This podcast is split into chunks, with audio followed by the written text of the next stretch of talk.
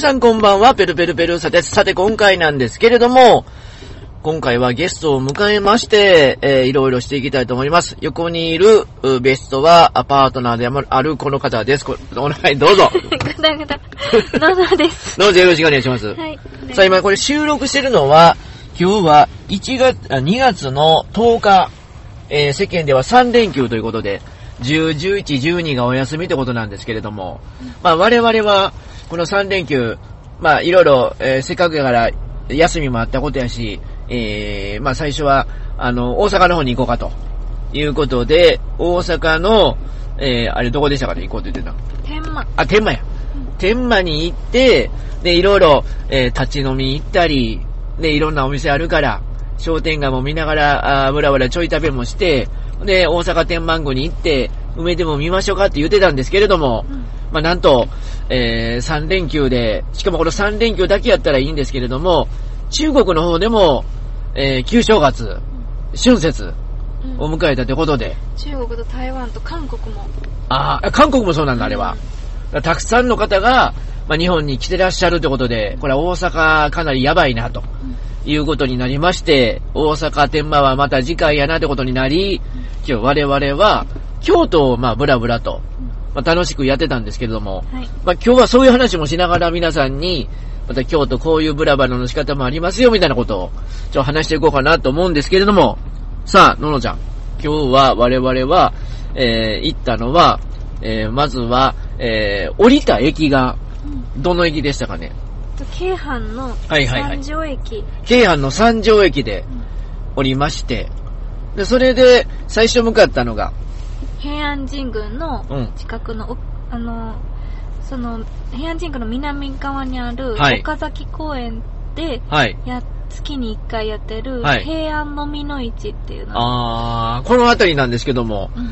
えーあなたと、まあ、仲良くなりうん、パートナー関係になってから、うん。やっぱあなたは、えー藍染め職人ということで、アーティストってことで、その飲みの市とか、えー骨董市とか、えー陶器市とか、っていうのを今までペルペル行ったことなかったんですけども、一緒に行くようになったんですけれども、えー今回のあのところも初めてペルペルは行ったんですけれども、たくさんのことが、か方が来られて、外国人の方も来られてて、まあまあ、楽しそうな感じで、あの、ペルペルもいろいろ、そこに行ってからはまあ、お互いちょっとしばらく別々行動で回りながら、うん。で、またどっかで落ち合うかみたいなうん。感じだったんですけど、え、その、えー飲みの市、えー、骨董市っていうのは、特徴的にはこれど、どんな感じなんと言えばわかりますかねこれ皆さんに。うーん、なんか 骨董市っていうよりかは、ちょっとこう、日本の骨董もあるけど、はいはいはい海外のアンティークものも結構あああ、か、確かに結構ありましたね。り、うんそういう感じで、あと、なんか、ちょっと、うん京京都でも骨董市って結構多いけど、はいはいはいはいはいはい。私がよく行ってる当時うのん。骨董市が、うん。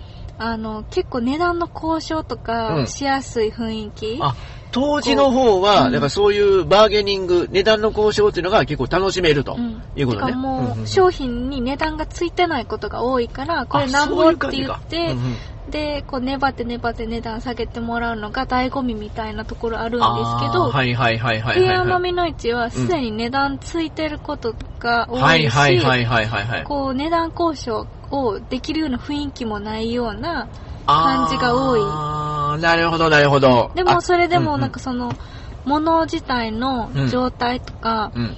は結構いいものが多いから、確かに、うん。今日、ペルペルがうろうろしてて、世界放浪してらっしゃる方がいらっしゃって、うん。その方は、売るつもりないんかもしれないんですけれども、うん。えっと、イヌイットの方の、なんかこう、社交鏡っていうんかな。うんそんなんで、えーまあ、サングラスの代わりにもなりますよ、みたいな。うんえーあれね、アザラシの骨に？クジラっておっしゃあ、ってクジラかましたよ。。クジ、ああんたの方が呼ぶてねえな。いや、ペルペルさんに言教えてってましたわもらって。もう忘れてますわ。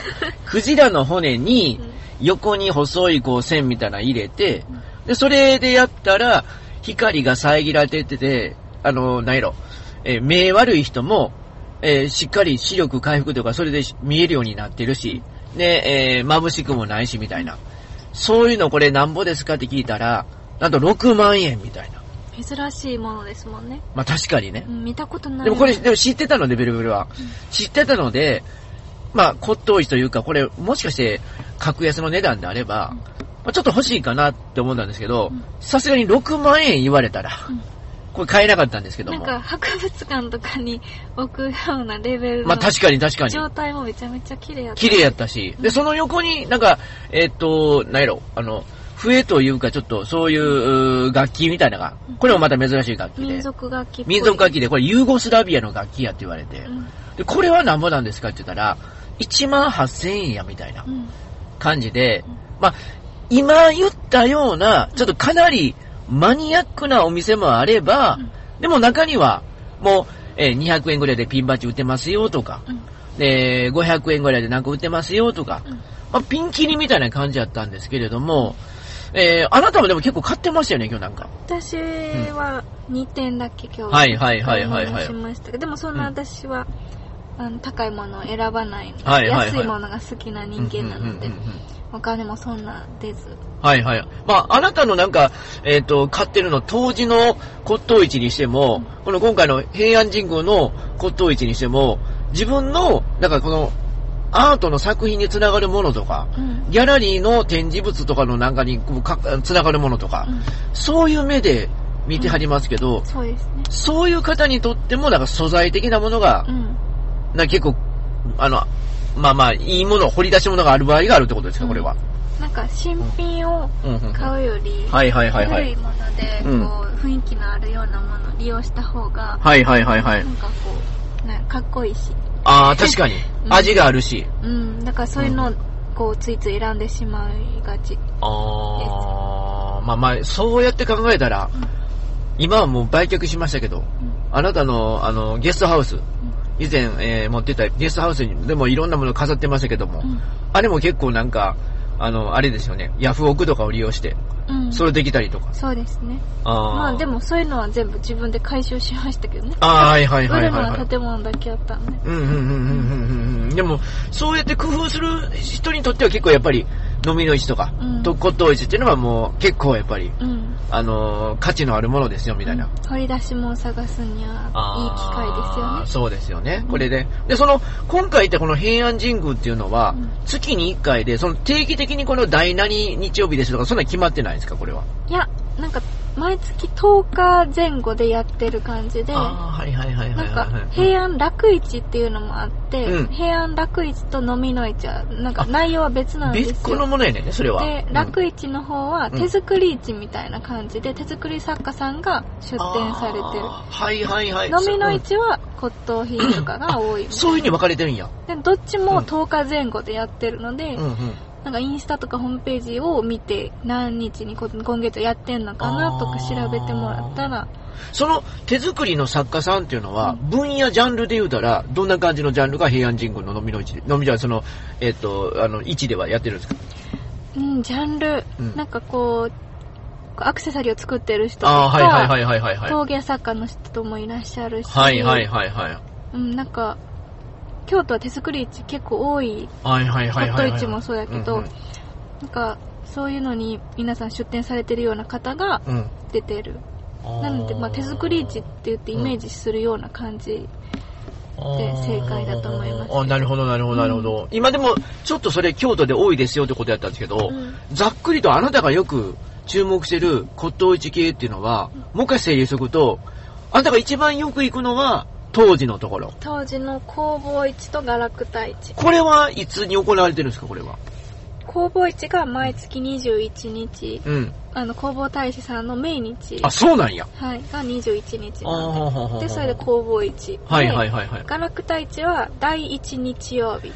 はいはいはいはいはいはい。で、こっちの方ではさっきの話によると、えー結構値段ついてる場合,、ね、場合が多くて、うん値段交渉とかをして楽しむことができますよと。うんで、結構格安の掘り出し物もありみたいな。うん。で、ここ食べ物屋さんも結構ありますよね。工房市の方はうん屋台も結構いっぱいある。あ、そうかそうか。工房市の方とそうじゃない方で、うんえー食べ物があるなしかがうん分かれてると。うんで、工房市の方が21日で、うんこっちの方は食べ物。縁日って感じなので。ああ、そう。まあ確かに。うん。焼き鳥もあれば、うんだからいろいろありましたよねあ。ります。あ、そのあたりができますよと。で、これはまず、まあ、当時の方と。で、今言った平安神宮の方と、で、平安神宮の方と、あと以外それ、他ありますか？あと、めっちゃ大きいので、当時の骨董市と同じくらいの規模のうん。骨董市で、うんえっ、と、天神さんっていう、天神さん、はい北の天満宮で、毎月25日に骨董市やっててあ、それもやってるんや。はい。それも、うんうんもうちょっと縁日っぽく屋台もあるし、うん骨董屋さんとか結構来られて。じゃあこれも結構お客様かなり来てる。うん。ああ、はい多分こう、出店されてるうんメンバーはほぼ一緒。あ、そうなんや。はい。なんかこう、全国かうんら骨董市を回ってる出店者さんが多いから、あー21と25は近いので。あだから逆にいいんや。だから、京都におって、うんこの時はそこの骨董市回りますよ、みたいな方が。いらっしゃるわけね。はい。出店者さんも、お客さんも、はいはいはいはい。そんな感じが多いと思います。ああ、なるほどなるほど。まあ、そういう風な感じで、まあ、いろいろと、うんあの、時には自分のお好きな世界、え今日、まあペルペルが言った中にはさっき今、まあ、世界を放浪した人も言いましたけれども、もう、もうかなり昔の昭和の初期みたいな漫画の作品の原本みたいなの、うん売ってはる人もな、なんぼかよう怖くてネタ聞きませんでしたけど、そんなん売ってる人もいらっしゃったし、まあかなりそういう意味では、掘り出し物も中にはうん。あるってことで、まあ興味のある方はそういう生き方もありますよ、とうん。いうことですね。はい。で、我々はそこでまあ、そういう骨董市も回りながら今日は結構いろんなものを食べましたけれども、あなた。はい。まあ今日行ったのは、まあ皆さんにもまあちょっと参考程度ってことで、あなたでも覚えてますか？どんな店だったか。え、ランチですか？ランチ行きましょうか、ランチは。ランチは、うんその平安神宮の参道みたいなはいはいはいとこはい。ろ沿いにはいあるはいお店で、はい。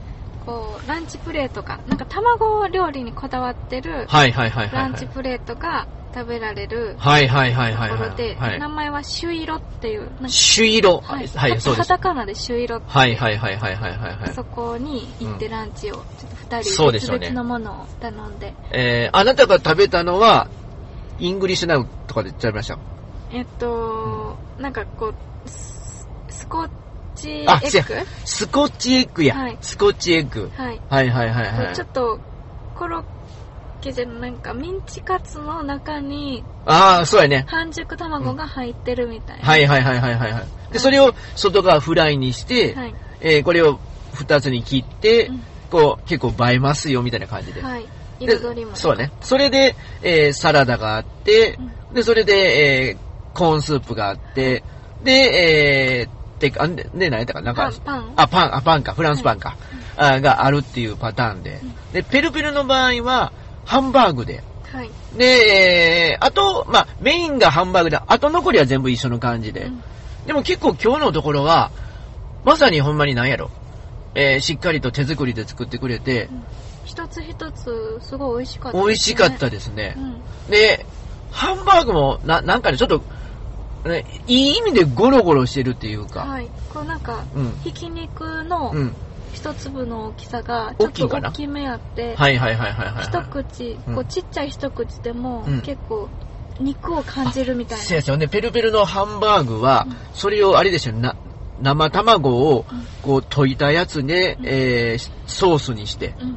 で、それでつけて、濃厚にして食べるみたいな。すごい美味しかったです。美味しかった美味しかった美味しかったもらいました。あ、いえいえ、ほんで、そこ、そこになんか、最初塩で食べたりとかう。ん。で、えー、なんかこう、からしも、粒あれですよマスタード粒マスタードか。はい。まあ、粒マスタード初めて食べましたけど、すごくなんか上品な美味しさで。で、コーンスープもなんかほんまに、なんやろ、上品やな、みたいな。まあ、うんもうそう、いい言い方がないですけど、うん。下品なコーンスープも美味しいんですけども、甘くて美味しいんですけども、いや、そうじゃなくて、なんやろ、もう、まろやかというか、そういう、ま、まさに上品なコーンスープってこれやろな、みたいな。ところで非常に良かったんですけども、まあそこのお店で特徴やったのは、今回二人とも食べなかったんですけども、なんと今あの、広末さんの結婚するであろうという鳥羽シェフ、鳥羽シェフの関係があるみたいでうん、ここはなんか、鳥羽シェフメニューもありましたけれども。ありま、したね。美味しそうやったけど、二人とも選ばなかっ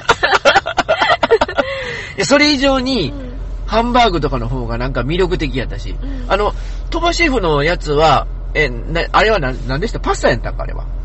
えー、カルボナーラ。あ、あカルボナーラね。京、京だしのカルボナーラ。あーまあそれはそれで美味しそうなんですけど、まあ値段が同じぐらいやったもんで、うんそれやったらもうハンバーグとかの方がいいかなってことで選んだんですけど、あなたどうですか？今度行ったらあの、鳥羽さんの頼みますか？どんな感じなんですか？結構美味しそあー、確かに。う。はい。確かに。まあそうかもしれへんけれども。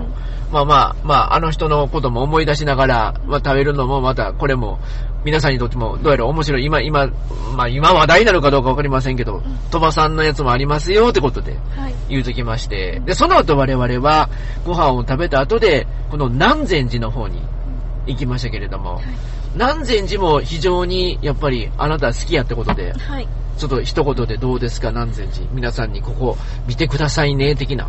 いや、なんか、うん。その、どの季節に行っても南禅寺いいんですよ。はいはいはいはいはい。なんかこう、もみじもあるから紅葉の季節でもいいし、うん。新緑の季節も美しいし、はいはいはい。でも、うん。この今寒いだけの季節って、はいどこ行ってもなんかそこ、ちょっと寂しいな、みたいな感じがあると思うんですけど、南禅寺はそんなことない。この季節寒い葉っぱが落ちてしまってる季節でうん。も、めちゃめちゃ迫力のあるお庭と建物うん。が見れるので、私はもうめちゃめちゃあそこ好きなんです。あー。あもちろん、うん。だからまあ一番よく写真撮られてるうん。水道橋は水道橋で、うん。あれもいいと思いますし、うん。で、その水道橋での写真の撮り方っていうのもあなたにいろいろ、何回もあなた何千字言ってるから、まあ多分10回以上は行ってまあるので。こうこの角度でこう撮ってくださいと。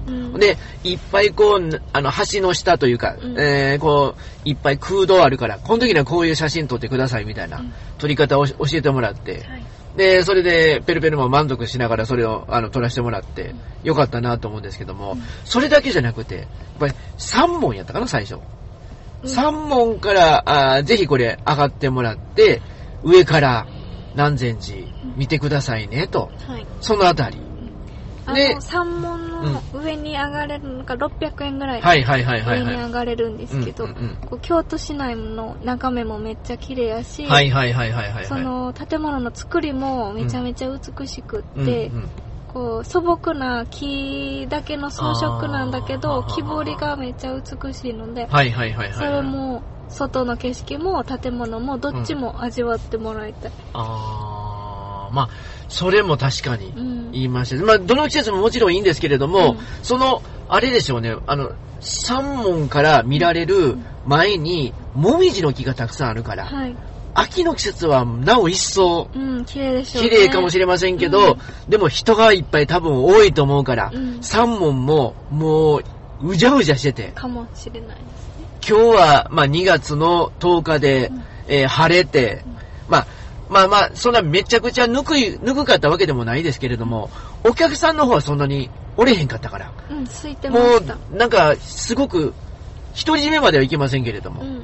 なんか結構独占したな的な、はい。そこまで見れたな、みたいうなんところがあって、非常に、だから南禅寺も、その三門のところとか、えー水道橋のところとか、そのあたり行ってくださいねっていうあたりが、今の季節は穴場かもしれません。あー、いいですね、そのあたりもう。ん。で、その後我々行ったのが、えっと、なんだ、む、無林庵。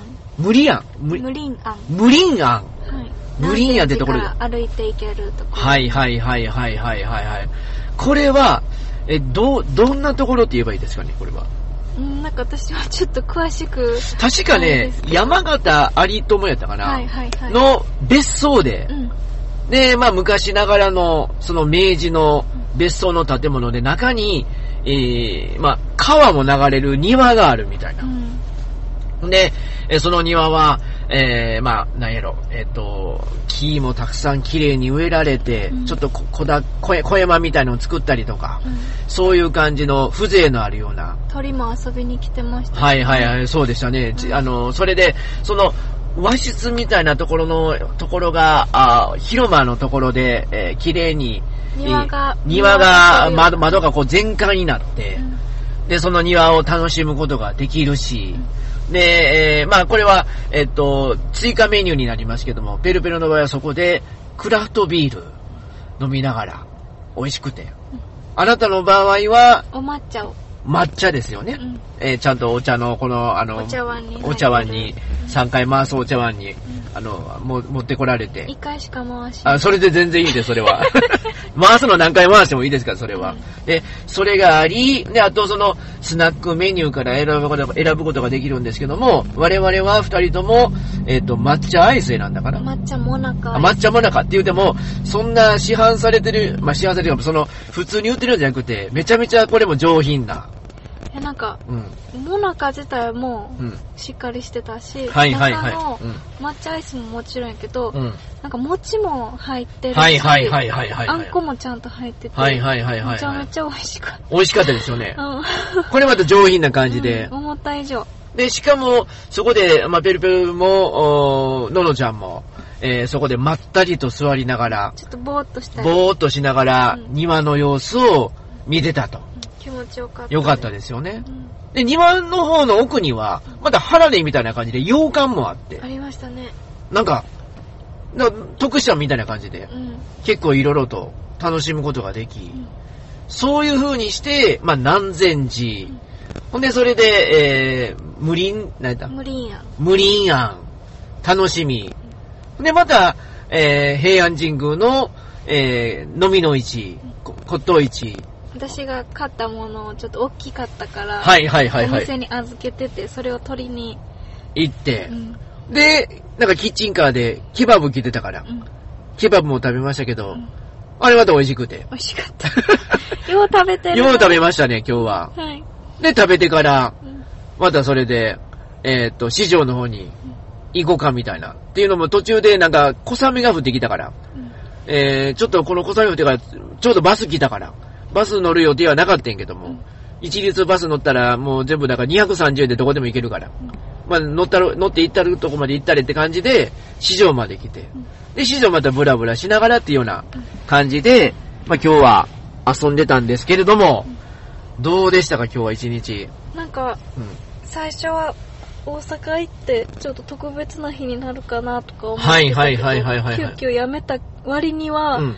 ほんま、なんか直前に辞めたのに、うん。こんなにいっぱい充実した日になそう。って。。いやほんまに昨日の夜までは、うん。あの二人とも、大阪の天満行って、うん。ほんでもういろいろどんな店行こうかなってことを言うてて、それで盛り上がってて、だけど、急に、ののちゃんと、これしゅ中国新、春節やったで、みたいな。うやばいんちゃうかみたいなこと言って。ほなやめなって。急にやめようかってなって、ほんで京都じゃあどうしようかって言ったら、あなたが結構やっぱり京都はうん、さすが、あの、いろいろ分かりきってま、分かり、分かりきってるとは言い方悪いけど、あの、ちゃんと分かってはるから。うんそれでプラン立ててくれて、今日みたいな感じで二人で楽しむことができましたけれども、まあまたこんな感じで、えー、まあ京都もいろんなところ行きながら楽しみつつ、また、えー、日を変えまして、天満の方にも行きたいかなというのはあるんですけども、でも、この間、あの、ちょっと言ってたんですけども、うん。ちょっと今、ペルペルの方が、あの、ビジネスホテルで、えーっと、何や、強立メンテナンスのやってる、あれ何やった？道民委員ど道民委員か。う。ん。道民委員がめちゃめちゃいいらしいでってのを聞きましたから、うん。じゃこれ行きたいなっていうのもありまして、うんあなんのーか朝食がめちゃめちゃ。朝食もめちゃめちゃもういろんな美味しいものがあるし、で、夜中には夜泣きそば無料で食べれるしで、もめっちゃ美味しそう。で、えーその、あの、屋上とか、まあ、どっか行ったら、その共同の温泉みたいな感じで露天風呂とかもあるし、そういう楽しみもあるので、うんそんなもんやっていきたいなっていうことで、思ってるんですけども、それもあなた大丈夫ですか？それで。ぜひご一緒させてください。じゃあ、そういうことで、そういうことも楽しんでいきたいと思いますので、今日は、まあ、3連休、まあ、こういう感じで我々過ごしましたよってことで、またよかったら皆さん参考にしてください。ののちゃんどうもありがとうございました。ありがとうございます。それでは皆さん、おやすみなさい。